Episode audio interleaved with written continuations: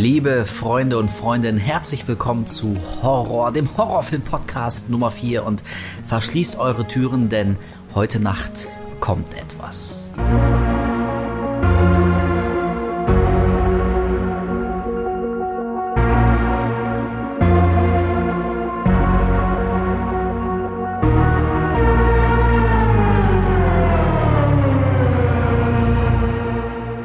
Lieber Wolf, was kommt denn da? ja, äh, das äh, wird jetzt noch zu bereden sein, was denn da kommt. Liebe Freunde, äh, ja, herzlich willkommen. Ich habe es gerade schon gesagt. Wir finden es nach wie vor immer noch extremst, exorbitantest geil, dass ihr uns weiter die Treue haltet, dass ähm, Horror ja, weiter so, ich möchte sagen, wächst und gedeiht, so langsam, aber stetig, oder? Ja. Also du hast das, glaube ich, besser im Blick. Also ich, ich krieg das irgendwie gar nicht so richtig immer mit, aber so läuft okay, oder? Ich würde sagen, das läuft okay, ja. Wir haben ziemlich geile Leute, die das Ding hier hören und die uns immer wieder richtig coole Nachrichten schreiben und ohne Scheiß, das ist wirklich, möchte ich an dieser Stelle nochmal sagen, so richtig balsam für die Seele, weil ähm, das kostet natürlich auch mal alles ein bisschen Zeit, was wir hier machen. So, man, man unterschätzt das tatsächlich mal. Ich habe selbst um ehrlich zu sein, ein bisschen unterschätzt am Anfang. Ich dachte, ah, okay, wir setzen uns einfach hin und dann am Ende schneidet man das dann irgendwie vielleicht eine Stunde zusammen und alles ist cool. Aber da fließt dann ja doch irgendwie immer mehr Zeit rein, planungstechnisch, Schnitt und dann nochmal drüber hören und nochmal drüber hören. Ähm, und wenn dann am Ende halt noch so Nachrichten kommen von den ganzen Leuten, die echt sagen, ey, hält irgendwie meinen Tag auf und das, ich, ich liebe das irgendwie zu hören, wenn ich mit dem Auto unterwegs bin oder was auch immer. Das ist irgendwie, ja, das tut sehr gut und an dieser Stelle auch nochmal vielen lieben Dank für die ganzen netten Nachrichten, die ihr uns auf Social Media zuschmeißt. Ey, das kann ich nur bestätigen. Also mir geht's ganz genauso. Ich freue mich da auch immer tierisch drüber. Vor allem, was mich immer freut, ist, ähm, auf Instagram passiert es gelegentlich mal, dass mir dann Leute, also wirklich so wahnsinnig lange Texte schreiben, so welche Horrorfilme die geil fanden und was sie geprägt hat und so. Also ja. mich nervt das gar nicht. Im Gegenteil. Ich denke mir, ey, das ist so, also da denke ich mir, okay, vielleicht ist da irgendwie echt immer noch manchmal so Redebedarf. Also ich muss ganz ehrlich zugeben, als wir, ähm, Kolja, als wir, wir beide Horror gestartet haben, da dachte ich, okay, braucht die Welt jetzt noch einen Podcast, wo zwei Dudes sich hinsetzen, um über Horrorfilme zu labern? Also ey, der Markt ist doch schon übervoll. Was wollen wir denn da jetzt noch Neues erzählen? Aber wenn dann solche Nachrichten kommen, dann denke ich mir, okay, aber also irgendwie Leute scheinen da Bock drauf zu haben und, und haben dann auch das Gefühl, sich dann irgendwie gleich mitteilen zu können. Und ja. also gerade bei Horrorfans äh, scheint mir das so, dann stößt man sehr schnell auf sehr viel Enthusiasmus. Oh, ey, ihr müsst mal darüber reden und das war geil und dieses und jenes.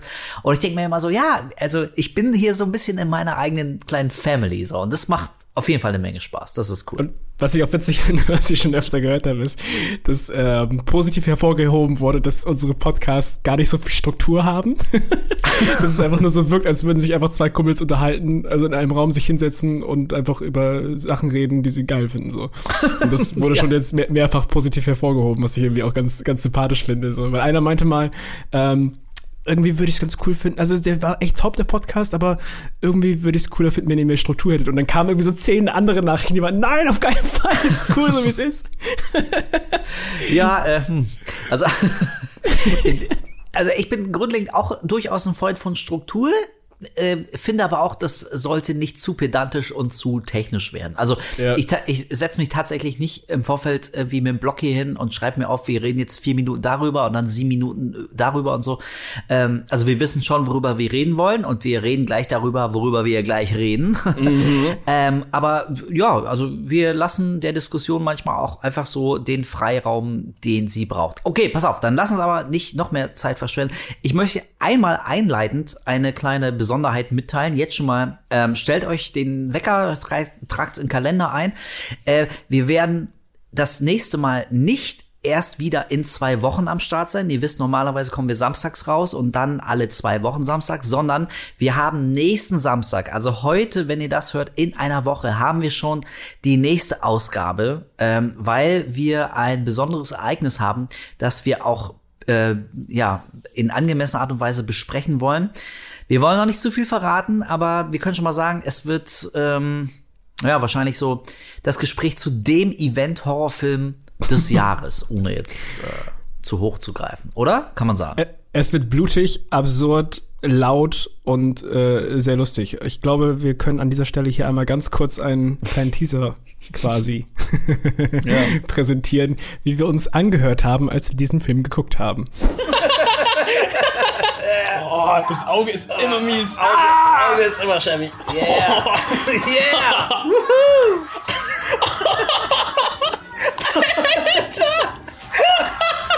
ja, ich muss, er muss ja auch noch den Arm brechen. Oh, und sind wir fertig? Nein. Ach, herrlich, ey. Ist das geil. geil. Absolut geil. Ja, ähm, und das war also nicht, nicht gestellt, nicht gespielt. Wir haben ähm, einmal, also das erste Mal haben wir uns wirklich zusammen hingesetzt, zusammen Film geguckt und auch unsere Reaktion aufgenommen, weil wir schon geahnt haben, dass da vielleicht ein bisschen was Lustiges bei rumkommt. Deswegen ähm, nur jetzt schon mal, wie gesagt, als kleiner Teaser, jetzt nächsten Samstag am 10. Dezember schon das nächste Mal Horror ähm, und dann aber ganz normal im Zwei-Wochen-Rhythmus weiter. Also freut euch schon mal drauf. So, jetzt wollen wir aber über das Thema des heutigen Abends reden. Wir haben uns mal ähm, mal wieder einen etwas, ja, ich möchte sagen, kleineren und auch ruhigeren Film ausgesucht. Also wir sind noch so ein bisschen im Fahrwasser von unserem Ari Esther Podcast vom letzten mhm. Mal ist aber ein schöner Kontrast eben zum nächsten Podcast, der heute in einer Woche kommt, ähm, ja. der in eine völlig andere Richtung geht.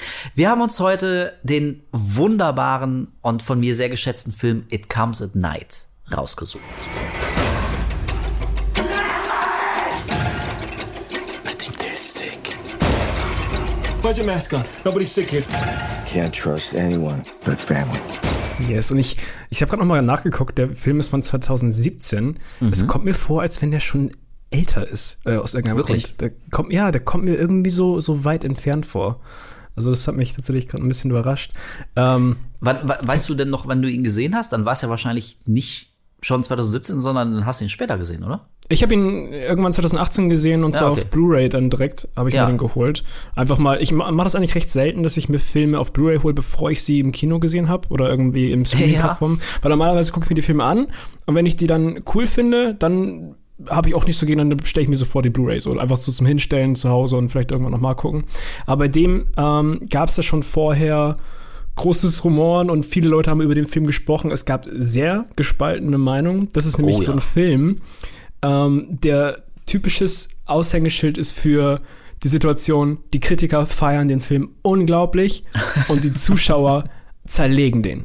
Ja. So, und das ist halt wirklich krass, wenn du jetzt bei Rotten Tomatoes guckst. Ich glaube, vorhin, wo ich geschaut habe, ist der, glaube ich, bei äh, 90 fast knapp bei Kritikerwertung und bei Zuschauer 44 Prozent. Uh, was? Echt? 90 ja. und 44? Ja, ja, genau. Alter. Und äh, es gibt tatsächlich ja einen Grund, warum die Leute so reagiert haben.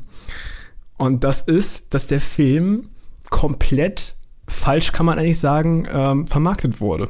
Ja, das äh, würde ich in der Rückschau auch so sagen. Also zum einen, bevor wir in die Ursachenforschung einsteigen, also das finde ich aber echt ein krass, eine krasse Diskrepanz. Also 90 ja. und 44, das ist schon.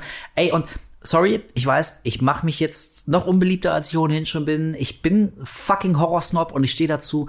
Aber deswegen nicht immer, aber oftmals glaube ich da einfach mehr professionellen Kritikern als der Masse. Ey, wie gesagt, es gibt eine Menge Ausnahmen, ähm, auf jeden Fall, möchte ich gar nicht abstreiten. Mhm. Aber gerade bei, bei so kleineren Indie-Sachen, jetzt nicht unbedingt nur im Horrorgenre, sondern so ein bisschen genreübergreifend, aber also wenn sich 90 Prozent aller Leute, die sich eine Menge Filme angucken und ihr Leben, äh, ja doch ihr Leben damit bestreiten, ihr Lebensunterhalt verdienen, über Filme zu schreiben. Und wenn da die überwältigende Mehrheit meint, dieser oder jener Film äh, ist etwas ganz Besonderes und man sollte ihn sich echt angucken, dann ist da meistens was dran. Wie gesagt, nicht immer, aber so. Und dagegen bin ich oftmals einfach gegenüber der Massenmeinung irgendwie relativ skeptisch. Und wirklich, ich weiß, das klingt jetzt total unsympathisch, eklig abgehoben, elitär und bonzenhaft. Aber so, weißt du, die Masse ist es, wie halt auch die Helene Fischer reich gemacht hat. So, also die Masse ist es auch, die jedes neue Call of Duty kauft. So, also ich will jetzt gar nicht so, ich bin auch oftmals Teil der Masse, aber also gerade wenn es so krass auseinandergeht, dann finde ich mich oftmals tatsächlich eher im Feld der Kritiker, die da recht haben. Und bei It Comes at Night war es auch so. Genau. Und ähm, das Marketing hast du gesagt, war ein großer Grund dafür. Wie war das damals? Genau, vor allem, weil du gerade Masse sagst, und da kommen wir wieder zum guten James Wan. Ähm, ähm, dass, dass Fuck die Leute ihn, ey. Ich hasse den Typen, ohne Scheiß. Alter, was habe ich jetzt, was macht er? Der schließt sich zu, Alter, James Wan hat irgendwie offenbar gerade Pläne, sich mit James Blum zusammenzuschließen und so eine ja, Megaproduktion zu. Alter, was glaubst du, was das für Filme werden? Jetzt mal ganz im Ernst. Ey, sorry. Die oh. nennen sich aber The, the, the James. ja, genau. ja. Oh, fuck. Okay, äh, nein, nein, nein. Ich, ich fange jetzt nicht an, über James Bond zu rennen. Du warst nein, dran, Entschuldigung. Nein, bitte. Don't, don't do it. Ich, nein. Nächstes Mal wirst du angeleint. Ja, okay, ja. ähm, nee, die Masse ist halt einfach, was, was du gerade mit Call of Duty und Co. Äh, verbunden hast, ist halt für mich auch so im Horrorbereich halt diese ganzen äh, The Nun und, und ähm, ganzen Horror äh, Cinematic Universe, ja. Smile.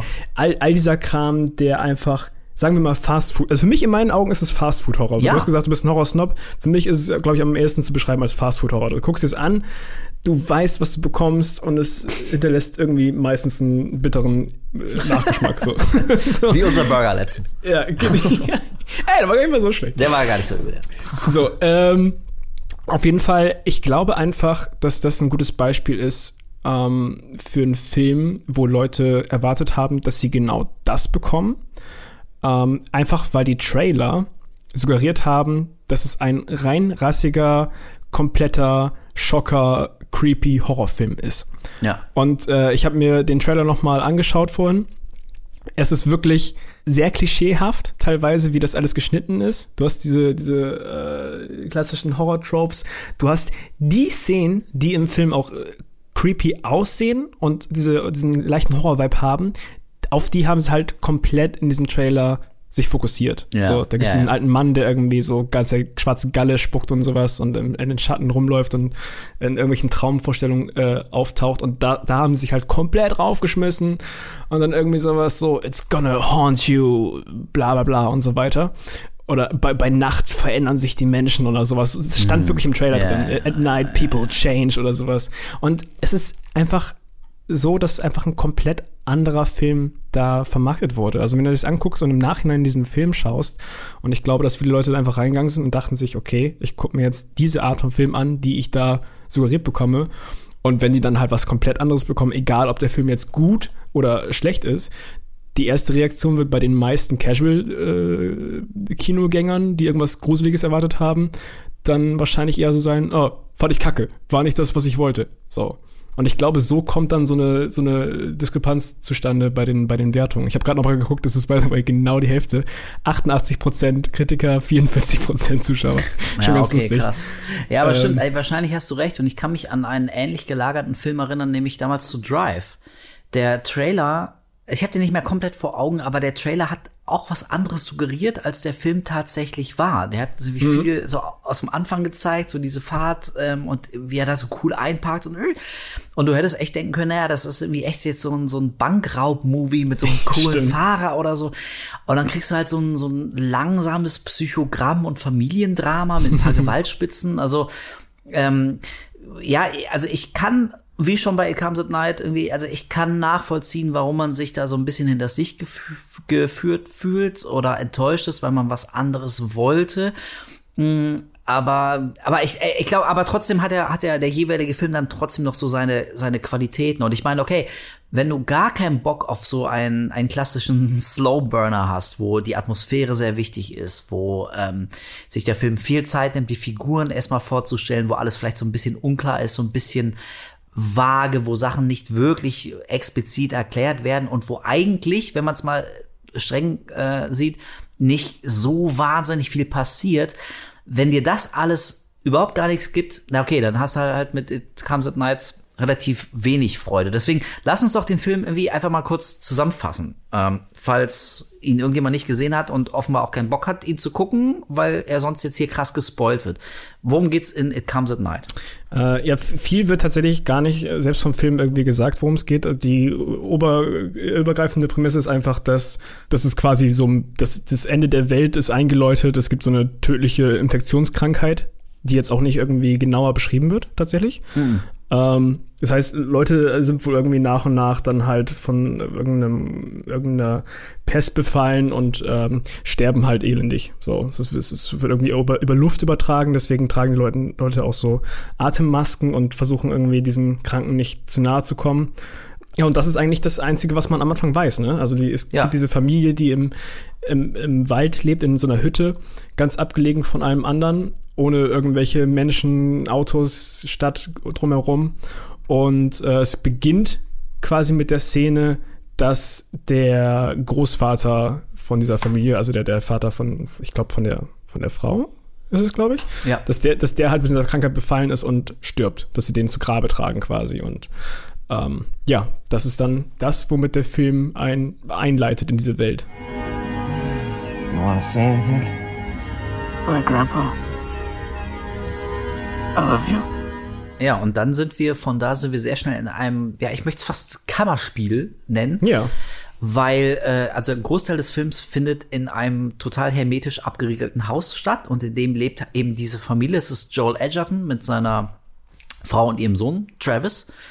Ähm, und also ohne dass jetzt viel erklärt wird, ohne dass die Figuren viel drüber reden, raffst du eben zum einen, aha, okay, also eine globale Seuche, äh, wie hat die Zivilisation dazu ausgelöscht, deswegen sind alle ultra vorsichtig. Das Haus ist wirklich komplett abgesperrt. Es, es führen quasi, es führt eine Tür ähm, in, ein, in eine, eine Art Vorraum und der ist irgendwie auch so mit, mit Planen irgendwie ausgekleidet und so, damit da irgendwie keine Keime durch die Fensterritzen kommen oder so. Ähm, und eine weitere Tür, also die eine finale Tür, die führt dann nach draußen so. Und beide Türen sind immer verschlossen. Also du merkst, die ganze Familie, die ist echt so auf dem Drill. Es geht keiner einfach mal so rein oder raus. Das muss alles abgeschlossen sein. Die haben irgendwie einfach so ihr Leben nach dieser, nach dieser Seuche ähm, ausgerichtet. Und das wäre jetzt natürlich nicht so wahnsinnig spannend für einen Film, wenn nicht irgendwann eines Nachts ein Fremder ähm, in das Haus eindränge, der, wie er sagt, eigentlich, also er dachte, das Haus wäre abgelegen, äh, beziehungsweise wäre einfach nicht, nicht weiter bewohnt, weil das ja. eben verrammelt und verbarrikadiert ist von außen und er dachte, da ist einfach niemand mehr drin. Und er sucht ähm, Vorräte, Wasser, Nahrung für seine Frau und ihren kleinen Sohn, die genau. angeblich da in der Nähe irgendwo sich versteckt halten bei seinem Bruder. Weiter! There! Are you sick? No, sir. Open your eyes. Is anybody else with you? No. Ja, und dann kommt es ja zu einem Paranoia geladenen Kammerspiel zwischen ja. Joel Edgerton und seiner Familie und diesen Neuankömmlingen, die sie dann so ein bisschen misstrauisch erst am Anfang in den Kreis der Familie aufnehmen. Aber der Titel sagt ja eben nur mal It Comes at Night. It Comes at Night, genau. So, und worüber müssen wir hier sprechen? Was kommt nachts? Was ist denn jetzt eigentlich ganz konkret die Bedrohung? Das ist halt die gute Frage, ne? Also, was die Trailer suggeriert haben, ist halt wirklich, dass irgendein Wesen bei Nacht draußen ist oder dass halt die Menschen sich transformieren. Ähm, aber das ist halt alles nicht der Fall. Das passiert nie. Ähm, es wird auch nie irgendwas in die Richtung angedeutet. Sondern, was halt wirklich bei Nacht kommt, ist ja eigentlich, wie du schon gesagt hast, die Paranoia, oder? Ja. Dass genau. man sich halt konstant ähm, unsicher fühlt, dass jederzeit irgendwelche Überlebenden dieses Haus stürmen könnten. Und ähm, ja, was vor allem auch bei Nacht kommt, weil man sieht sehr viel aus der Perspektive von Travis, dem, dem Sohn mhm. von dem äh, Joel Edgerton. Und äh, man sieht sehr, sehr, sehr viele Albträume, die er bei Nacht hat. Ja. Und da sind wir halt wieder bei der Paranoia, die das halt quasi äh, befüllen, diese, diese Albträume. Und das sind auch die einzigen Passagen, wo ich sage, die diesen, diese klassischen Horror-Tropes irgendwie noch so ein bisschen reinstreuen, ne? Ja, da auf mal, jeden hast Fall. Du, da also, hast du immer die klassischen Jumpscares und ähm, irgendwelche langsam aufbauenden Szenen, die bei Nacht spielen, irgendwelche Charaktere, die creepy in die Kamera gucken und so weiter. äh, es hebt sich dann doch ein bisschen ab vom Rest des Films.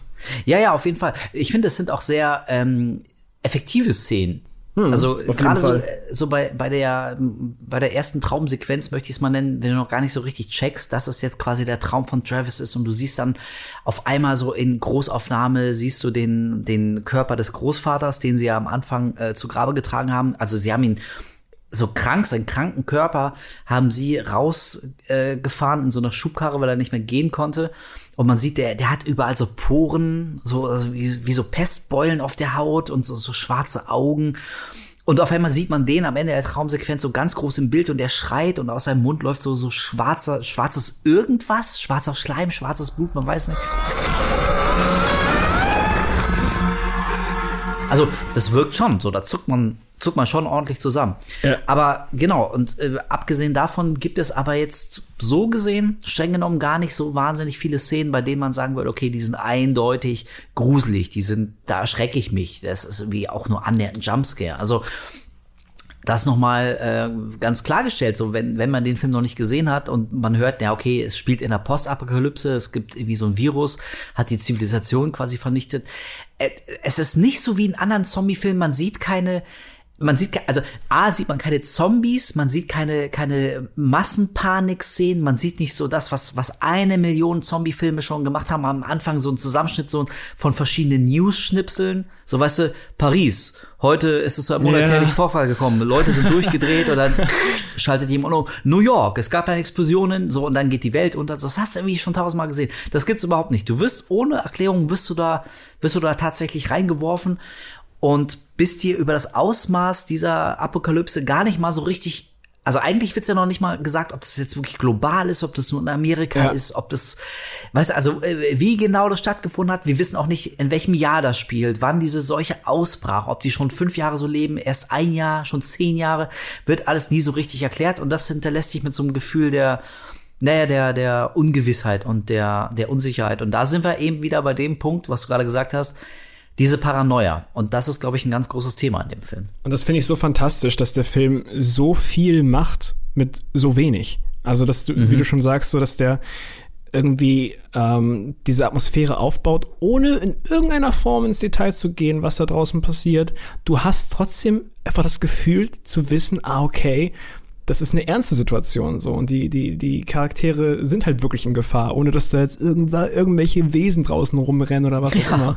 Es fühlt sich die ganze Zeit so beengt an. Und ich glaube, beengt ist ein gutes Wort, weil ähm, der Film hat eine interessante Technik, wie er präsentiert wird im Prinzip, und zwar die Letterboxes, also oben und unten, die, die quasi die, die Aspect Ratio vom Film verändert sich konstant im Film. Und das ist mir beim ersten Mal gucken damals, ist es mir äh, recht spät aufgefallen. Ja. Als ich es heute nochmal geguckt habe, ähm, habe ich nochmal ganz genau darauf geachtet und das passiert schon viel, viel früher äh, zwischendrin. Und zwar jedes Mal, wenn eine Szene auch dich einengen soll und dich unangenehm äh, fühlen lassen soll, dann wird das noch unterstützt dadurch, dass der Rahmen, der, die schwarzen Balken immer enger werden und Ja. das Bild immer kleiner. Das heißt, du hast wirklich das Gefühl, du wirst Ja. irgendwie erdrückt von der Atmosphäre. Das ist so eine coole Idee, die ich persönlich jetzt nicht in einem anderen Film jetzt gerade, ich komme zumindest nicht drauf, von einem anderen Film, der das gemacht hat, so ähnlich. Das fand ich damals so cool. Ähm, Gerade wenn es zum Ende hingeht und alles immer krasser wird, wo wir noch nachher zu sprechen drauf kommen wahrscheinlich. Aber das ist so eine Atmosphäre, die aufgebaut wird und wirklich die letzten 10, 20 Minuten wird der Rahmen immer enger und enger und zerquetscht dich langsam. Das ist äh, super, super cool. Das, und das ist irgendwie was, was im Nachhinein komplett bei mir hängen geblieben ist. Ja, ey, also die, die Macher hat auf jeden Fall, also ich glaube, du hast da einfach ein technischeres Auge als ich, weil mir das tatsächlich, ich glaube, beim ersten Gucken ist mir noch, ich glaube, da ist mir überhaupt gar nicht aufgefallen. Ich war da irgendwie dass so, das, Ding, das Bild irgendwann so dünn ist. nee, irgendwie, ich, äh, kein, also ich kann mich zumindest nicht, nicht, nicht dran erinnern. Vielleicht war ich auch so von der Atmosphäre gefesselt oder von dem, was am Ende passiert. Das wird da auch nochmal echt dramatisch und so.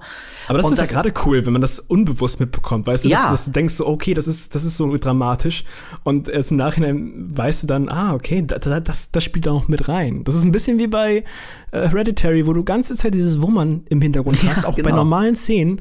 Das haben die irgendwie eingespielt, weil das so eine Frequenz hat, die einen irgendwie unangenehm fühlen lässt und das ist fast konstant durch den Film, hört man ganz schnell so ein Wum, Wum, Wum, Wum, was, was, was du nicht offensichtlich merkst beim ersten Mal, aber du merkst, dass irgendwas unangenehm ist halt. Ja, das So, hat das ist äh, Gaspar Noé in Irreversibel hat das zum Beispiel auch gemacht. Ja, also da, genau, das hat so, Zeit so eine tieftönende Frequenz und so, die die wie so ein, so ein, so ein diffuses Unwohlsein bereitet und sowas. Ja. Also ob das jetzt äh, im, im Sound ist oder oder im Bildformat oder ähnlichen Bildspielereien, aber ich finde es immer geil, wenn jemand einfach mal so die den den Baukasten des Filmemachens auch mal ausnutzt. So, äh, das finde ich, also das muss ja nicht jedes Mal sein. Es muss ja nicht jeder Film irgendwie experimentell sein und mit verschiedenen Bildformaten rumspielen und irgendwie an den Soundreglern drehen, äh, wie ein Verrückter so. Man kann ja auch irgendwie ganz normal handwerklich äh, geübt und geprobten Film machen, wie schon eine Million vor ihm. Aber wenn es so zum Thema passt und wenn es den gewünschten Effekt erzielt, warum nicht einfach mal so die Effekte benutzen, die dir dieses Medium mitgibt. Und ähm, also, ey, umso cooler, dass du nochmal darauf hingewiesen hast. Deswegen kann ich dir nur jedem raten, wenn ihr Comes at Night nochmal auf Blu-ray schauen solltet, was ihr dringend tun solltet, wenn ihr es noch nicht gemacht habt, ja, dann achtet vielleicht auch echt mal auf so Sachen wie eben äh, diese, diese Bildformatsgeschichte. Finde ich ziemlich cool, sowas. Richtig, richtig coole Idee. Wie gesagt, ich kenne keinen anderen Film, der das auch gemacht hat. Das ist für mich jetzt wirklich so ein Moment, ich wo ich dann immer an. An ich meine, also zurück- du hast gerade im Horrorfilm hast du in den letzten Jahren ähm, also öfter mal Filme gehabt, die ein anderes Bildformat hatten. Zum Beispiel hier der Leuchtturm ja.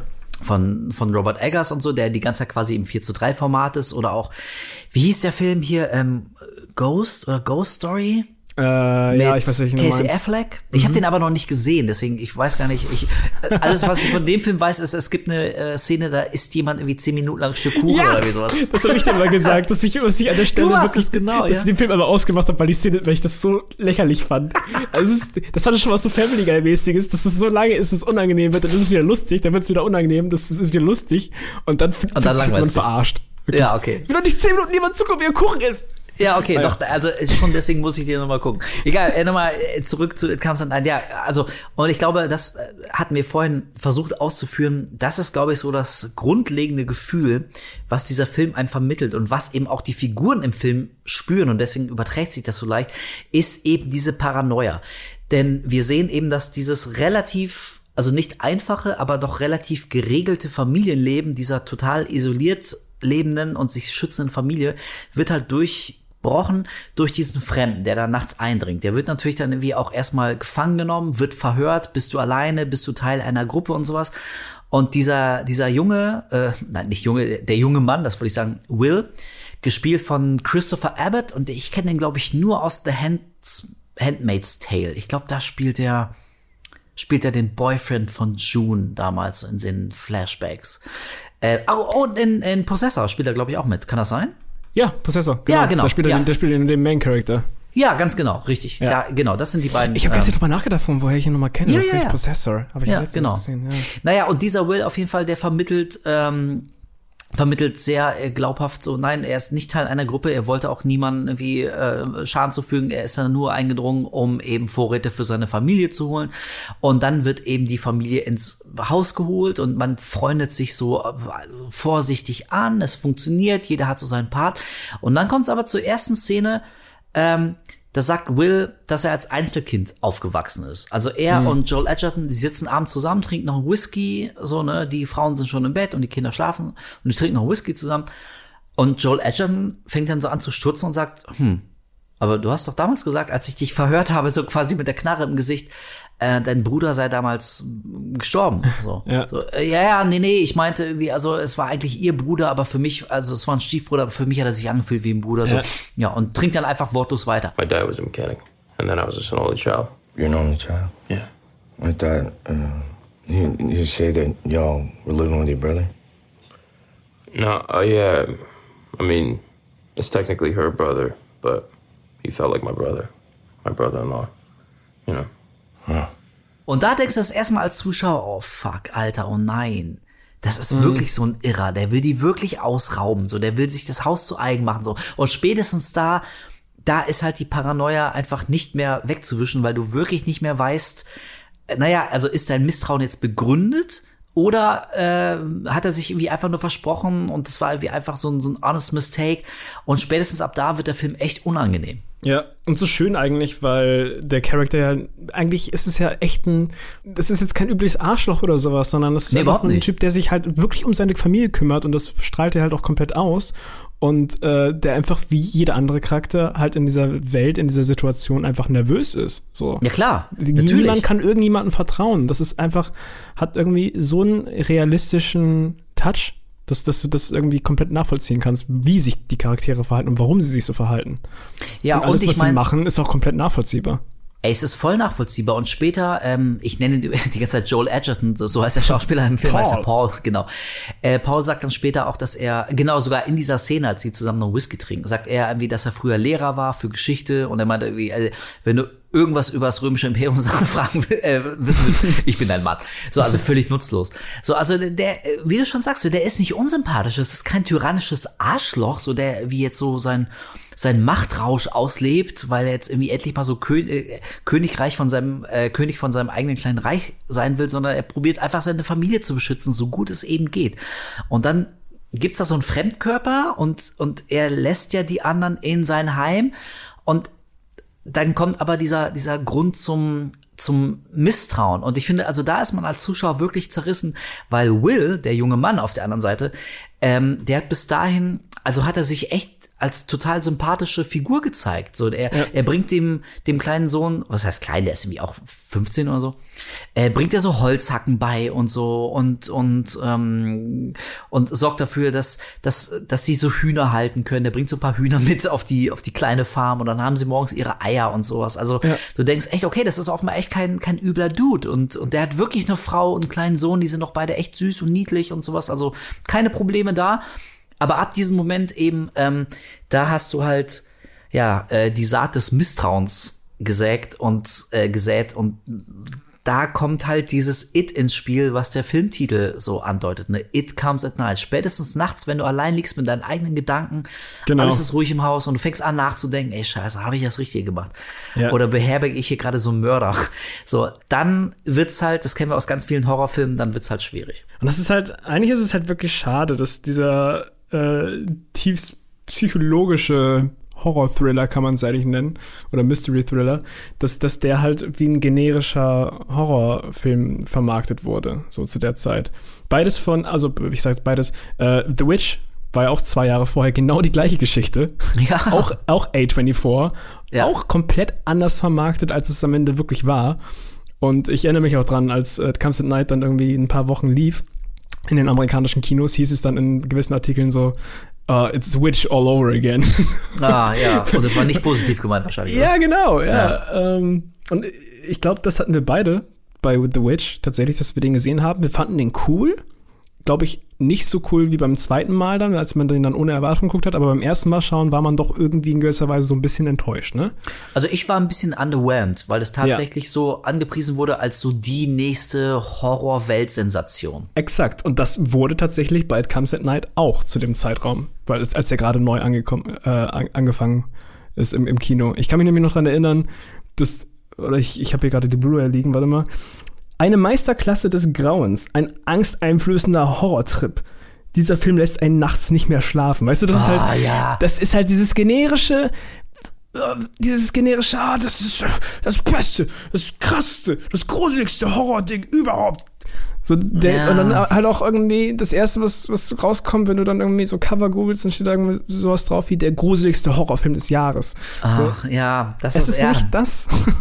ja, das ist halt, genau, das ist halt die Scheiße. Und ich meine, so gesehen, also zum einen sind solche Zitate natürlich auch immer aus dem Kontext gerissen. Das ist nicht ganz unwichtig, welcher Satz davor stand und welcher danach kommt. Ähm, und so gesehen ist das ja nicht mal alles komplett falsch. Also so gesehen ist es ja wirklich ein schlimmer Horrortrip, wenn man sieht, wie diese eigentlich funktionierende Familiendynamik nur durch Misstrauen und, und Angst und Paranoia so zerstört wird, dass am Ende mehrere Leute tot sind. Also die, die letzten fünf Minuten, die sind wirklich tragisch und, und gehen, gehen echt hart, weil wie, ja, Manche Figuren treffen Entscheidungen, die äh, ganz konkret zum Tod von anderen Figuren führen ähm, und müssen dann einsehen, dass sie falsch gehandelt haben wahrscheinlich, dass eben einfach die Paranoia und ihre Angst und die Misstrauen, dass die da äh, ausschlaggebend waren für ihre Handlungen, aber nicht unbedingt Rationalität und Vernunft und Mitgefühl. Und so gesehen, äh, natürlich ist es grauenvoll, natürlich ist es Horror. Aber wenn man das halt so formuliert, lässt einen nachts nicht schlafen und der gruseligste Film des Jahres, ja, dann denkt man halt tendenziell wahrscheinlich eher an sowas wie, naja, was James Wan so macht. Ne? Ja, und du hast dieses Poster damals gehabt, wie der, das, das Poster ist pechschwarz, du siehst nur den Hund, wie er in den, in den Wald reinguckt, in, ins Nichts, und dann steht da halt so dieses It Comes at Night in der Mitte so. Und jeder jeder, der dieses Poster sieht und nichts vom Film weiß, denkt sich doch, dass da irgendwas in den Schatten lauert bei Nacht, irgendein Wesen. Na klar, ja, natürlich. Also, ähm, weiß ich nicht, was die sich damals dabei gedacht haben, ob die einfach kein, ich denke mal, die hatten einfach kein Vertrauen in den Film irgendwie. Dass sie das, dass sie daraus einen anderen Film machen mussten für die Masse, dass Leute den überhaupt gucken. Weil ich glaube, dass der auch äh, an den Kinokassen nicht wirklich erfolgreich war, wenn ich mich zurück erinnere. Also ich kann, ich habe ihn jetzt zumindest nicht als mega Smash-Hit abgespeichert, der so die ganze Welt irgendwie ähm, in Brand gesetzt hätte. Und ja, was Vertrauen angeht, ah, ich weiß nicht, ich meine, also es ist, es ist ja allgemein bekannt, dass es ähm, externe ähm, Firmen gibt, die Trailer schneiden. Das macht, also das macht nicht der Regisseur selber und auch nicht unbedingt irgendjemand vom Verleih, sondern es, es gibt ja externe Trailer-Cutter-Firmen. So, und die wissen ja schon, Ja. wie das funktioniert, ne, wie man einen geilen Trailer schneidet, also sollten sie zumindest. Ähm, ja, der gut ankommt, bei dem die Leute denken, boah, Alter, ich muss den Film sehen und so gesehen, also ich kann schon verstehen, warum die den so so geschnitten haben. So, die haben quasi ihr Jobprofil, haben die damit erfüllt. Aber die haben dem Film damit einfach nicht unbedingt einen Gefallen getan. Also wenn, ey, wenn ich mir vorstelle, weiß nicht, irgendwelche US-Teenies, ähm, weiß nicht, erstes Date oder was, du gehst in einen schönen Horrorfilm, weil du denkst so, ne, alles klar, das bringt die Sache so ordentlich in Fahrt und da wartest halt so ein Jumpscare fest, wo man sich so herrlich danach, nach jedem Erschrecken so aneinander klammern kann und dann lacht man zusammen und sowas. Ja. Und dann hast du halt so einen ultra langsamen psychologischen Horror, also oder eigentlich mehr Thriller-Film, wo es eben keine Zombies gibt, keine krassen Schockerszenen, nicht wirklich. Ähm, auch nur ganz, ganz wenige ernsthaft gruselige Szenen, ähm, keine Monster und auch kein, ja, wie soll ich sagen, kein Payoff am Ende. Also das, das Ende ist echt sehr, sehr düster, sehr hoffnungslos. Es endet nicht mit so einem krassen Knalleffekt, nicht mit einem Twist oder so. Du hast doch vor allem keinen kein ein, eigene, äh, keinen einzelnen Gegenspieler oder sowas. So, Ja, es ist einfach genau. nur, der, der Gegenspieler ist halt die, die menschliche Psyche. So, das ist halt was komplett anderes, als da ähm, vermarktet wurde. Und für, für mich ist es so ein bisschen, hat das ein bisschen was von Clickbait tatsächlich, so diese ganze ke keiner mag Clickbait, egal wie gut am Ende das Video, der Film, was auch immer ist. Du bist erstmal genervt, weil es nicht das ist, was dir am Anfang irgendwie gezeigt oder, oder versprochen wurde. Ja. So, und ich, ähm, wenn ich hier jetzt It Comes at Night eingebe, dann kommen gleich die ersten Artikel noch von damals. Äh, It Comes at Night is an excellent movie, but it's not the movie you're being sold. So. Ja, das, das, ist halt sehr dann gut, so, ja. das ist halt wirklich genau so, try to watch it for what it is, not what you think it's going to be. So, und das ist, glaube ich, das Beste, was man zu dem Film sagen kann. Aber das ist lustig, weil, also du liest, du liest ja jetzt auch gerade ähm, US-Kritiken vor, ne? Ja. Und, ey, keine Ahnung, vielleicht ähm, liege ich auch damit voll daneben ähm, und setze mich voll in die Nesseln. Aber ich habe das Gefühl, bei Amerikanern war das vielleicht noch eher ein Problem. Also, also reines Bauchgefühl ist bei mir, dass so das, das, also nicht nur das deutsche Publikum, aber so tendenziell das europäische Publikum, dass das jetzt also den muss man vielleicht nicht extra noch mal in einem Artikel erklären, dass eventuell der Trailer was anderes versprochen hat und wenn man sich mal drauf einlässt, was der Film eigentlich ist, dann kann man den eher auch schon ganz gut finden, weil er tatsächlich gut ist. Also vielleicht ist es wirklich mehr so ein, naja, lokal amerikanisches Problem, dass gerade da Leute irgendwie was extrem lautes, kreischiges, jumpscariges erwartet haben und dass gerade Amerikaner dann besonders enttäuscht waren, weil ich meine, also ich sag mal so, das Arthouse-Kunstkino, ähm, das hat ja in Europa durchaus irgendwie auch schon eine relativ lange Tradition. Nicht nur, schon klar, ne, ist mir alles klar. So, aber ähm, also so gefühlt Europäer haben damit vielleicht jetzt nicht so ein großes Problem oder bilde ich mir das ein? Ich weiß es nicht. Ich weiß, glaube ich, was du meinst. Ich glaube aber auch bei dem Film haben wir Deutschen das auch allgemein schon ein bisschen anders wahrgenommen, weil der bei uns sieben Monate rauskam, nachdem der in Amerika lief, im, im Kino. Und ich glaube, dass man da einfach schon durch die Reaktion dann so ein bisschen seine Erwartungen anpassen konnte, anstatt dass man irgendwie in einen Film direkt frisch geht, ohne irgendwelche Kritiken vorher gesehen zu haben. Und das stimmt. da dann wirklich, ja, einfach, ich glaube, jeder wäre da so ein bisschen vom Kopf gestoßen in dem Moment, weil das halt einfach äh, nicht das ist, was einem versprochen wird in dem Moment.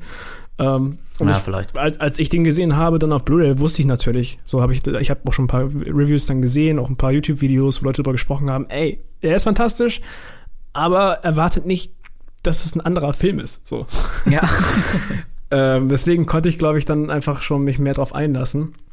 Und trotzdem habe ich äh, manchmal ein bisschen den Kopf geschüttelt, als dann gewisse Szenen dann so aufgeblasen wurden in den. In Im den, Trailer, äh, meinst du? Ja, im Trailer. Ja, ich meine, ey, so eine Szene wie der Hund irgendwie so, ähm, so im, im Wald steht und ins, ins Dunkle starrt. Also, also natürlich ist das schon eine, eine coole Szene. Ich verstehe, warum man die aufs Poster packt und warum die dann irgendwie auch im, äh, im Trailer verwendet wird. Aber letztendlich so im, im eigentlichen Film ist es echt nur so eine ganz kleine Sache, die. Vor allem ist es bei Tageslicht. Genau, und es spielt bei Tageslicht. und es ist nicht gruselig. Es, es weckt nur halt ein weiteres Mal eben diese Paranoia. Also es endet, Ja. wenn, wenn der Hund sieht da irgendwas im Wald oder meint was zu spüren und rennt da, irgendwie keiner kann ihn halten und er bellt und er rennt los und so. Und diese Sequenz endet eben nicht damit, dass auf einmal irgendwas so aus dem Unterholz bricht und den, den Hund da so aus dem Bild zerrt. Oder genau, ohne dass, ohne dass man den Hund schreien hört oder sowas. In jedem Genau. anderen Film wäre der, glaube ich, weggelaufen, aber auf einmal hörst du nichts mehr, dann hast du nur und ist einfach tot. So. Sondern Genau. er ist einfach weg, er ist einfach weggerannt. So. Er ist einfach weg, ja. Und dann kommt der Hund wieder und ist äh, krank. Zumindest behauptet das Paul, der Vater. Ja. Travis, der Sohn, der sehr an dem Hund gehangen hat, der will den unbedingt noch mal sehen und der will es gar nicht so richtig glauben. Nee, let me see. Und der Vater sagt, nein, nein, es ist viel zu riskant, glaub mir einfach so, der, der Hund ist krank. So, und ähm, Ja. Und das ist eine von, von so vielen Szenen, wo man, wo man beide Seiten verstehen kann. Natürlich versteht man den Vater, der absolut kein Risiko eingehen will und jetzt auch nicht auf die Gefühle seines Sohnes Rücksicht nehmen kann, dass er nochmal irgendwie seinen toten Hund sehen kann. Auf der anderen Seite verstehst du aber wie auch schon den Sohn, er möchte, also zum einen möchte er nochmal Abschied von dem Hund nehmen und ne, irgendwie will ihn noch einmal sehen und vielleicht irgendwie Tschüss sagen. Und auf der anderen Seite als Zuschauer fragt man sich irgendwie schon, ja, okay, war der Hund wirklich krank oder ähm, na, ist da irgendwas anderes? äh, Hat, hat vielleicht der Vater selber irgendwas damit zu tun gehabt? Also schützt er die Krankheit nur vor? Ist der Hund an anderen Sachen gestorben? Also, wie gesagt, dieses Thema Paranoia ist auf jeden Fall ein großes und da möchte ich nochmal den Bogen äh, schlagen dazu, warum dieses Thema Paranoia auch so wahnsinnig gut funktioniert und warum ich den Film so mag und irgendwie echt klasse finde. Das sind nämlich die Schauspieler. Ja. Ich finde die Schauspieler durch die Bank Großartig. ähm, also allen voran Joel Edgerton ähm, finde ich absolut großartig, grandios in diesem Film. Also ich mag gerade die Szenen, wo vermeintlich nicht so viel passiert, die zurückgenommenen Szenen. Wir haben so zwei, drei äh, Sequenzen, da sitzen alle so abends oder einfach so wie um Tisch. Hm, wollte ich gerade Ähm, sagen. Sie essen, sie unterhalten sich, sie reden, äh, reden so beim ersten, bei der ersten großen Zusammenkunftsszene ähm, erklärt Paul so ein bisschen so die Regeln des Hauses. Ne, wir gehen nie nachts aus dem Haus, ähm, die Tür ist immer abgeschlossen, ich habe den Schlüssel und sowas. Äh, wenn wir was gegessen haben, jeder räumt seine Sachen weg. So, so Kleinigkeiten. Most important thing, we, we never go out at night unless it's an absolute emergency. And when we do go out during the day, we like to stick to groups of two just for safety when we're, you know, collecting wood and water and whatnot. Und, und so eine Szene, die spiegelt sich so zwei, drei Mal im Film. Es gibt irgendwie öfter mal so Szenen, wo alle Leute am Tisch sitzen. Ey, und wirklich, und beim ersten Gucken, so teilweise dachte ich, boah, das wirkt so, als hätten die ähm, die Kamera einfach völlig vergessen. Also das wirkte so lebensecht, Ja. wie Leute einfach miteinander kommunizieren. Das fand ich geil. Richtig gut, ja, das kann ich komplett untersch unterstreichen. Wirklich, also ich, ich, mag Joel Edgerton sowieso mega gerne. Ich finde, der Typ hat immer äh, in dem Film, mit dem er auftritt, eine Präsenz und gibt immer 100 Prozent. Also ich sehe den einfach gerne auf der Leinwand. Ähm, aber in der Rolle ist er halt auch komplett aufgegangen. So, das, das, das, das hat er komplett gefühlt. Und äh, ja, wie du schon sagst, durch, durch die Bank einfach wirken die Schauspieler auch nicht wie Schauspieler in dem Moment, sondern einfach wie Menschen.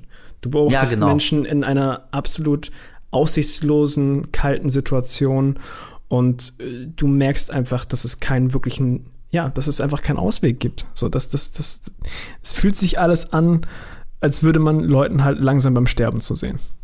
ja, sehr, sehr schönes Bild. Ja, genau. Und deswegen, deswegen ist der Ton auch meister, äh, meistens relativ ernst und getragen und düster. Es gibt aber trotzdem immer wieder, und das finde ich auch ganz angenehm bei dem speziellen Film, in dem Kontext, es gibt so ein paar auflockernde Momente.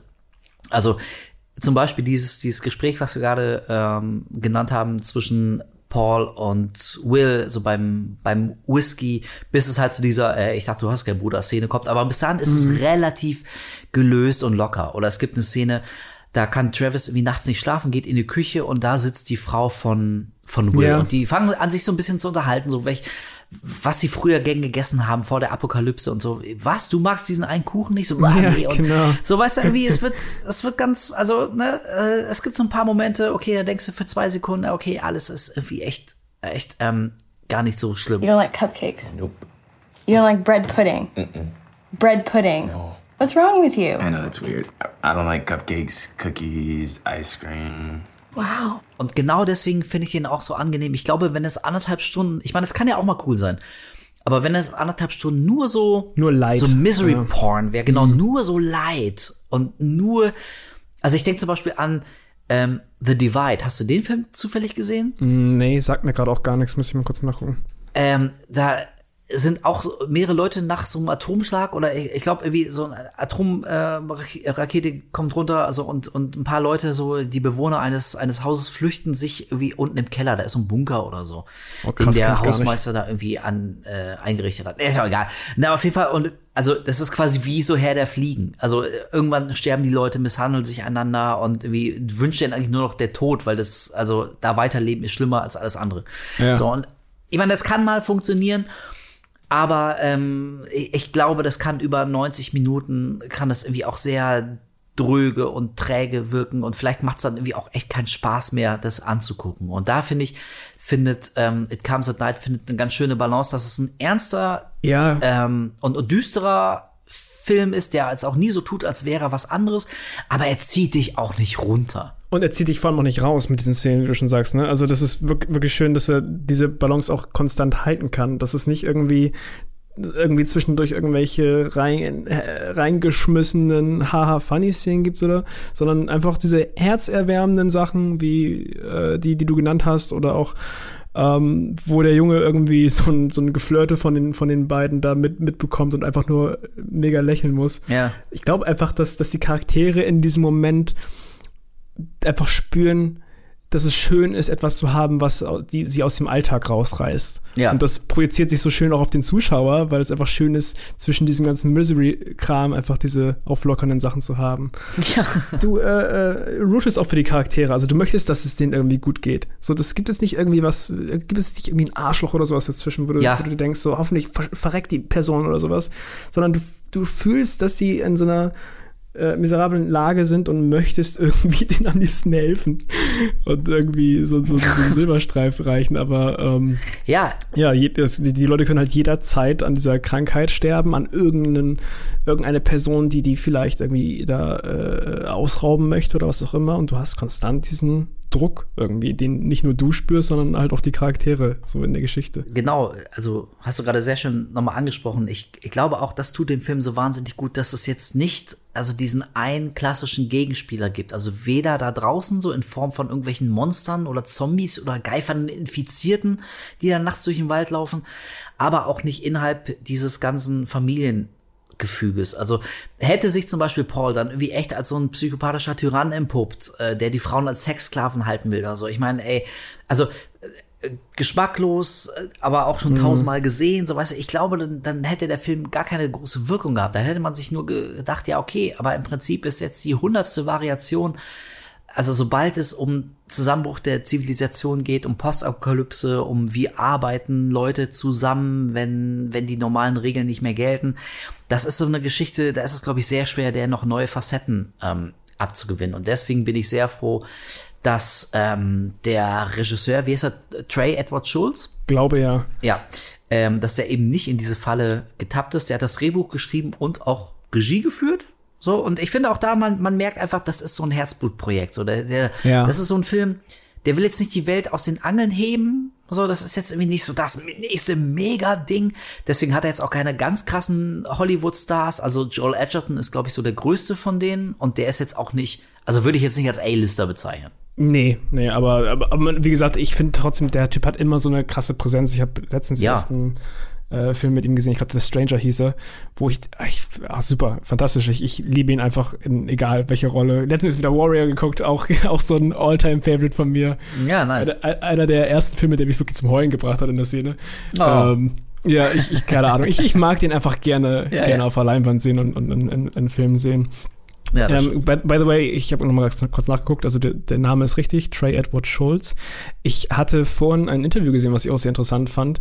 Ähm, und zwar haben ihn wohl die Cutter beim Schneiden des Films gefragt, äh, is it supposed to be scary? Und er meinte so dann so, Oh. I, have never, I have never thought about that. Das finde ich halt auch mega interessant. Also, Uh. da, dass, dass es irgendwie dann im Verlauf des Schnitts erst so richtig zustande gekommen ist, dass, dass dann doch vielleicht dieser, dieser creepy Vibe noch reingekommen ist. Hm. Dass er halt nie wirklich groß drüber nachgedacht hat. Das finde ich halt irgendwie eine interessante Geschichte. Weiß ich nicht. Ja, ne, ich meine, wenn man sich so diese ähm, Sequenzen vor Augen führt, über die wir am Anfang gesprochen haben, diese Albtraumsequenzen von Travis, wo er am Ende seinen toten Vater sieht und so, ich meine, Ja. die sind schon eindeutig scary. So, Ja. ähm, und da ist jetzt halt die Frage, wenn das nicht so geplant war, wenn das erst im Schnitt so gewachsen ist, ähm, ja, okay, wo, wo wollte er dann hin damit? Das kann aber auch Nachdrehs gewesen sein, finde ich, diese Traumsequenzen zum Beispiel. Vielleicht, oh ja, weißt du, ja, keine Ahnung, da müsste man vielleicht noch mal ein bisschen recherchieren, sich ein paar Interviews mit dem noch mal ähm, durchlesen oder, oder Ja. anhören. Aber ja, ist ein interessanter Gedanke, genau, weil, äh, also ich finde den Film, also ich finde ihn durchaus scary, aber nicht auf so eine Art scary wie halt so ein klassischer Geister, Dämonen, irgendwas spukt hier rum, unerklärliche Phänomene Film Nee, es scary ist, ist. Es ist für mich, äh, und da, da möchte ich auch unbedingt noch mal irgendwann drüber reden in einem Podcast, so wie äh, Green Room zum Beispiel. Weil Green Room sehe ich auch für mich als, als Horrorfilm, weil ich die Situation halt einfach so unfassbar unangenehm und hart finde. Und das ist genauso für mich ein Horrorfilm wie It, It Comes at Night. Kein klassischer Horror, wie du schon sagst, aber auf jeden Fall Horror. Ja, oder ähm, haben wir, glaube ich, in der ersten Folge kurz angesprochen, äh, sowas wie Climax von Gaspar Noé. So, Ja, also da auch. passiert jetzt auch nichts, nichts Übernatürliches, ist jetzt so gesehen kein klassischer Horrorfilm. Da geht's irgendwie echt auch um, um, um Extremsituationen, in die Menschen geraten und Ja. äh, was das für extreme Verhaltensweisen dann hervorbringt, ähm, die oftmals dann echt zu, zu Blut und, und Leid und Verderben und Tod führen. Und ähm, in der Tradition ist auf jeden Fall It Comes at Night auch. Deswegen, ja, ich würde, ich würde auch sagen, doch, das ist ein, das ist schon ein Horrorfilm. Aber lustig, also is it supposed to be, to be scary? Ja. Hat mich auch irgendwie zum Nachdenken an, angeregt, als ich das gelesen habe.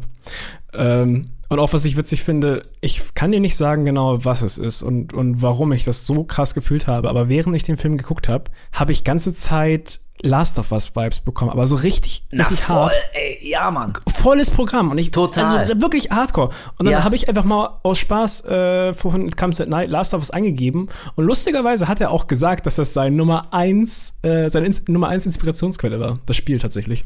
Ey, Das finde lustig, ich, ich, habe ich den, witzig, weil das fühlt man komplett. war wirklich komplett. Ich habe den gestern noch mal geguckt, noch mal ganz frisch. Und bei Joel Edgerton, als der auftauchte, da dachte ich, also jetzt vielleicht nicht unbedingt optisch, aber ähm, der hätte auf jeden Fall in die äh, The Last of Us Verfilmung äh, gepasst als als Joel. So vom ganzen Typus her, so dieser so Joel probiert sich- als Joel. ja, ist halt auf jeden Fall.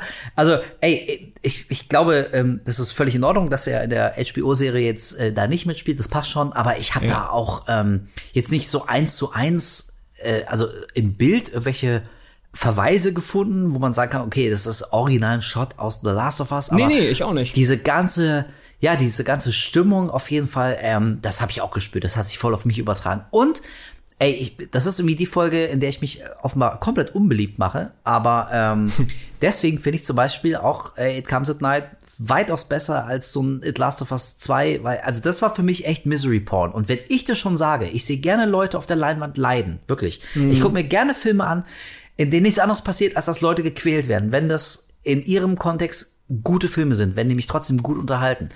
Und sowas wie The Last of Us 2, irgendwie, also 20 Stunden lang nur Leute leiden zu sehen für eigentlich nichts. Ich, so, da weiß ich am Ende nicht, okay, was soll ich da jetzt rausziehen? Mit welchem Gefühl soll ich da jetzt rausgehen als, wow, cool. Und das musst du mir Ja. 20 Stunden angucken.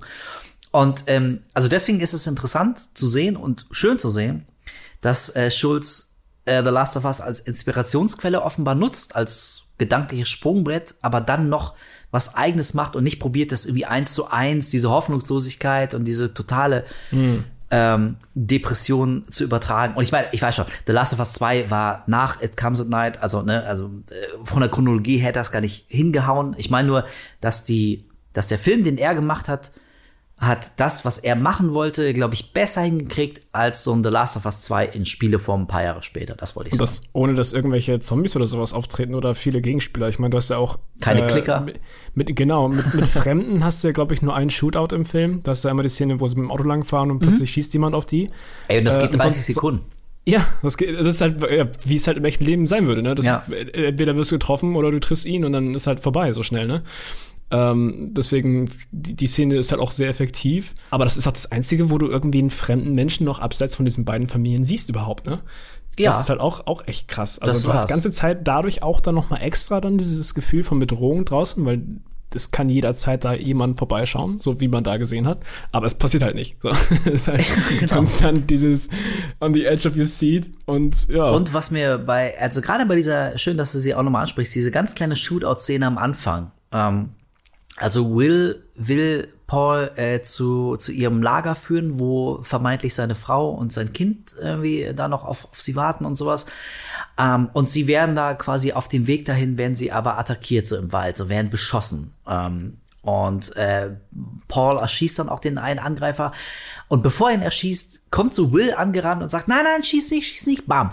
Und Paul schießt ihm aber volle Kanne in die Brust. Und Will schreit ihn quasi an, ey, warum hast du das gemacht? Warum hast du ihn abgeknallt? Äh, warum ist dir so wichtig, dass ich ihn erschossen Ja. habe? Warum willst du nicht, dass ich ihn erschieße? Kennst so, du ihn? Ja, genau, kennst du ihn? Es ist Teil und dann sagt Will aber auch sehr überzeugend, so, nein, aber wir hätten ihn nach Informationen fragen können. Gehören die Ja. zu einer Gruppe? Ist hier irgend noch jemand so? Weißt du, scheiße, Mann. Das, das ist so cool, weil man springt als Zuschauer hin und her und man denkt Genau, so, genau. Er, hat, einen- er hat einen Punkt und dann der andere, hm, der hat einen Punkt. Ja, exakt, genau. Und das ist so schön, dass dieser Punkt der Paranoia, dass sich das, wir haben es jetzt ein paar Mal gesagt, aber ich glaube, das ist echt so die Substanz des Films. Es geht nicht wie um Schocksequenzen, nicht um, um, du sollst bis ins Mark erschüttert werden, die springt nicht permanent was ins Gesicht. Es ist nicht die x-te Variation von geifernden Zombie-Horden, die irgendwie New York äh, überfallen oder sowas. Die ganze Welt geht unter und wir sehen es in News-Schnipseln, das ist alles nicht, sondern das ist eigentlich genau das, was in dieser kleinen Szene passiert. So, da ist ein, ein, eine Winzigkeit zwischen zwei Figuren ist passiert und deswegen vertrauen die sich ein winziges bisschen weniger. Und aus diesem winzigen bisschen, wie so eine Lawine, wie so ein Schneeball, so da wird irgendwie immer mehr, immer mehr, immer mehr. Und irgendwann handeln Figuren halt so, wie es aus ihrer Sicht gesehen richtig ist aber dann irgendwie für eine große Katastrophe sorgt. Und das Ende ist dann auch dementsprechend ähm, ja sehr hoffnungslos. Ist jetzt Ja. kein Happy End. Also die letzte Einstellung ist schon so, okay, wow. ja, alter Schwede, ey. Also, ich weiß nicht, ob wir da jetzt genau ins Detail gehen müssen, aber Müssen wir vielleicht gar nicht. das ist fucking unangenehm. Also, wie, wie schnell auch einfach alles abläuft. Ne? Das ist wirklich Ja. so, the blink of an eye, so zack, alles geht den Bach runter. Innerhalb von, von Minuten ist einfach alles, alles furchtbar. Das ganze Glück, was, das, was da zwischendurch aufgebaut wurde und diese, diese, diese Ruhephase, die beide Familien haben, wird einfach, äh, ja, bricht halt wie so ein Kartenhaus in sich zusammen und ähm, Ja, genau. endet dann auch sehr abrupt, ne? Es ist einfach, einfach zu Ende. Es Ja, es gibt, genau, es gibt eine letzte Einstellung, da sitzen sich zwei Figuren, wir wollen jetzt nicht sagen wer, ne, also aus Spoilergründen, wir haben eh schon äh, genug gesagt, aber zwei Figuren sitzen sich gegenüber am Tisch, gucken sich einfach nur an und dann wird's schwarz. So, bam. ja. Und das Das hinterlässt ein sich mit so einem. Gefühl, ja, also äh, total hoffnungslos, auf jeden Fall kein Happy End.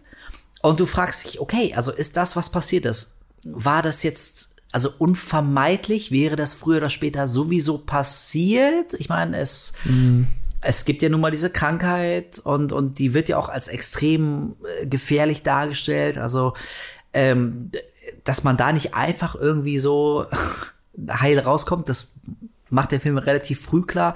Aber das jetzt, was jetzt konkret im Detail passiert, so, also hätte man das vermeiden können, wenn die Figuren einfach miteinander gesprochen hätten, wenn die ehrlich zueinander gewesen wären, wenn Ja. die äh, wie mit mit offenen Karten gleich gespielt hätten, oder war es einfach nur eine Frage der Zeit, bis alles den Bach runtergeht? So, du weißt es am Ende nicht ganz genau. Das hinterlässt dir wie so ein fieses Gefühl. Genau, du weißt es am Ende nicht, aber auch wenn du drüber nachdenkst, fällt dir wieder auf, so dass beide Seiten komplett nachvollziehbar gehandelt haben. Ja. Und das finde ich so cool irgendwie.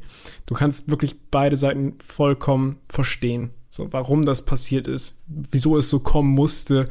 Man hätte es vielleicht anders machen können, aber wärst du in der Situation, würdest du es anders machen? Wenn ich drüber nachdenke, glaube ich nicht. Also ich kann, wie gesagt, Ja. beide, beide äh, Bl- Blickwinkel komplett verstehen. Und das, ja, das finde ich irgendwie ziemlich beeindruckend, wie der Film geschrieben ist und ähm, dass man da irgendwie so eine Nähe zu diesen Charakteren aufbaut. Ja, auf jeden Fall. Ey, und deswegen muss ich echt sagen, so, it, it comes at night, also ist jetzt nicht so äh, wie äh, die absolute Genre-Bombe, ist jetzt nicht unter den besten Horrorfilmen der letzten zehn Nö. Jahre. Wir haben letztes Mal über Ari Aster gesprochen und Hereditary, also in solche Dimensionen dringt er jetzt nicht vor. Ähm, ich muss aber auch sagen, also falls ihr da draußen, liebe Zuhörerinnen und Zuhörer, falls ihr von It Follows, äh, It Follows sag ich schon, ja, It Comes at Night, äh, von dem gehört habt, ja, der ist irgendwie lame, da passiert nichts und total überhyped und so. Ähm, also ich kann euch wirklich nur ans Herz legen, schaut den euch an, echt, also erwartet eben nicht so ein krasses Jumpscare, Schocker-Fest, sondern schaut ihn euch an, weil er wahnsinnig gute Schauspieler hat, weil er die Prämisse ziemlich clever ausnutzt, weil er handwerklich auch echt gut gemacht ist. So, der macht, der macht, hast du ja am Anfang erklärt, Cole, so mit den Bildspielereien, so, das ist, Ja. das, das ist ist schon, schon ziemlich clever. Und das ist generell mal wieder so ein, ein, naja, so ein, so ein kleinerer Film aus der zweiten Reihe, möchte ich ihn nennen, so angenehm, unaufgeregt, ähm, weiß genau, was er ist, weiß genau, was er kann, überhebt sich zu keiner Sekunde, also probiert nie irgendwie was auf die Leinwand zu bringen, wobei er dann krachend scheitert. Ähm, und also ich finde, es ist eine, eine rundum erfüllende Guckerfahrung. Also ich, ich habe den jetzt irgendwie zwei oder dreimal gesehen und jedes Mal, wenn ich den geguckt habe, denke ich danach so, jo, das war ein guter Film. War jetzt nicht Ja. ein Kracher, aber das war ein guter Film. So und das ist schon eine Menge wert, finde ich. Ist auch nicht zu lang und nicht zu kurz. Ich finde, der hat irgendwie eine schöne Länge. Ich weiß, ich finde irgendwie, man, man baut in der Zeit gut die ganzen Charaktere auf. Man ver äh, versteht halt alles, warum, wa- wie was passiert. Und er findet auch genau an der Stelle, wo er enden sollte, ein Ende. Das finde ich halt auch immer irgendwie angenehm, wenn Filme wissen, wann sie enden sollten. Ja, So, das stimmt. Und ähm, ja, guckt, den, guckt euch auf jeden Fall den Film an, falls ihr die Chance habt. Äh, zur Zeit der Aufnahme ist der gerade bei Wow oder Sky, nee, Wow ist es jetzt ja, äh, ist er äh, in der Flatrate drin und ansonsten kann man die bei Prime für 3,99 leihen. Also kann man sich auf jeden Fall geben, finde ich. Du hast ja voll recherchiert, du Streber. krass, ne? Alter, Oder äh, dieses Home of Horror Ding, da kriegt man den sogar dann for free bei Prime. Ja, das oder ich meine, ey, ohne Scheiß, ich kann es gar nicht nachgucken oder ich bin einfach zu faul, ehrlich gesagt. Ähm, aber auf Blu-ray, was wird der kosten? 7,99 oder so? Also ich finde, ey, bestimmt nicht viel. also für den Preis, da kriegst du irgendwie auch so, ein- so ein gammeliges scheiß Big Mac Menü beim McDoof. Also weißt du, und ja, ey, also da kann man sich überlegen, ob man die nicht lieber in diesen Film äh, investiert. Ja, Sieben schönes Euro. Schlusswort. Wie viel? Sieben. Äh, Hast du das gerade nachgeguckt oder was kostet? Ja.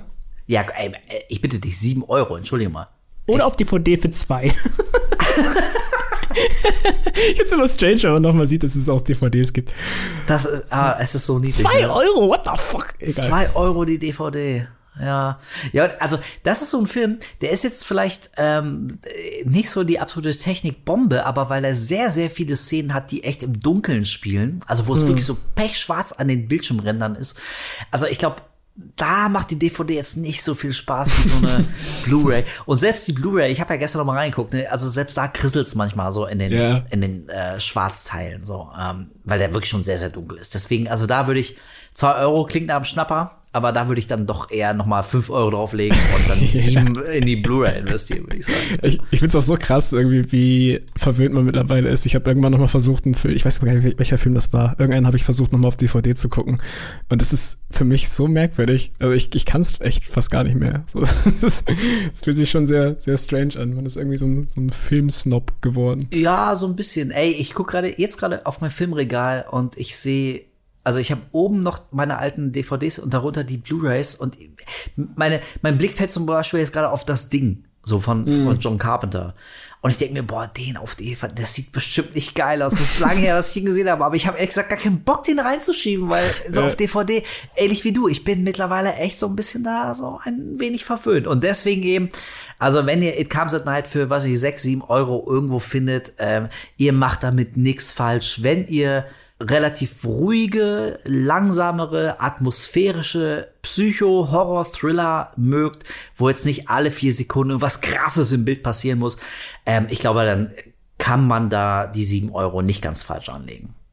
Na gut, so pass auf. Und bevor wir euch wie immer gut gelaunt in die Nacht entlassen mit weisen Worten von äh, einem Horror-Großmeister oder einer Großmeisterin, äh, wollen wir doch noch mal ganz kurz anteasen. Ich habe es am Anfang gesagt, aber nur zur Sicherheit noch mal, dass wir nächsten Samstag am 10. Dezember schon wieder am Start sind.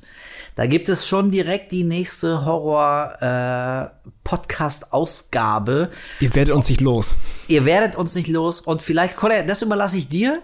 Vielleicht können wir jetzt einen, einen ganz kleinen Audioschnipsel-Teaser einbauen, ohne Kontext. Äh, einfach nur, damit die Leute wissen so ungefähr, in welche Richtung das gehen könnte. Genau, am Anfang haben wir schon mal ein bisschen was abgespielt, aber hier kommt noch mal ein Teil.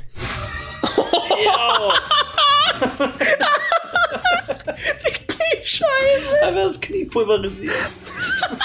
Und ähm, ja, für die, die das Ganze auch noch mal visuell sehen wollen, könnt ihr gerne uns bei Horror Podcast bei Instagram äh, followen, denn da werden wir wahrscheinlich auch noch mal einen kleinen Schnipsel als kleinen als kleine Vorspeise euch offenbaren.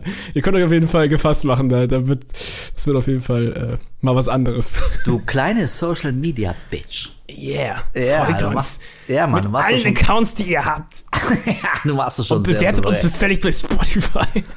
Ah ja, stimmt. Ey, aber ohne Scheiß, richtig. Ähm, auch da nochmal der, der äh, freundlich gemeinte Hinweis. Wenn es euch nicht allzu viele Umstände macht, tatsächlich würden wir uns sehr über eine positive Spotify-Bewertung freuen.